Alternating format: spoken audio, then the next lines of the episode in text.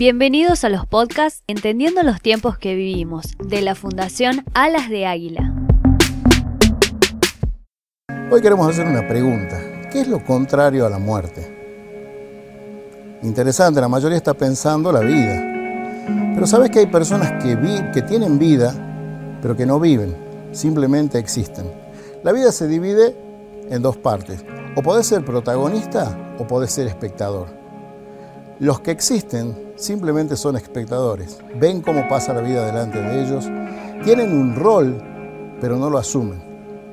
En cambio, aquel que vive, aquel que vive trasciende, se cae, se levanta. Johannes dijo que el amor perfecto saca todo el temor. Por eso salen los valientes, los corajudos, los que van más allá. También alguien dijo por ahí que si el ser humano no hace las cosas con amor, nada tiene sentido. Por eso es bueno replantearse si lo contrario a la muerte no es el amor.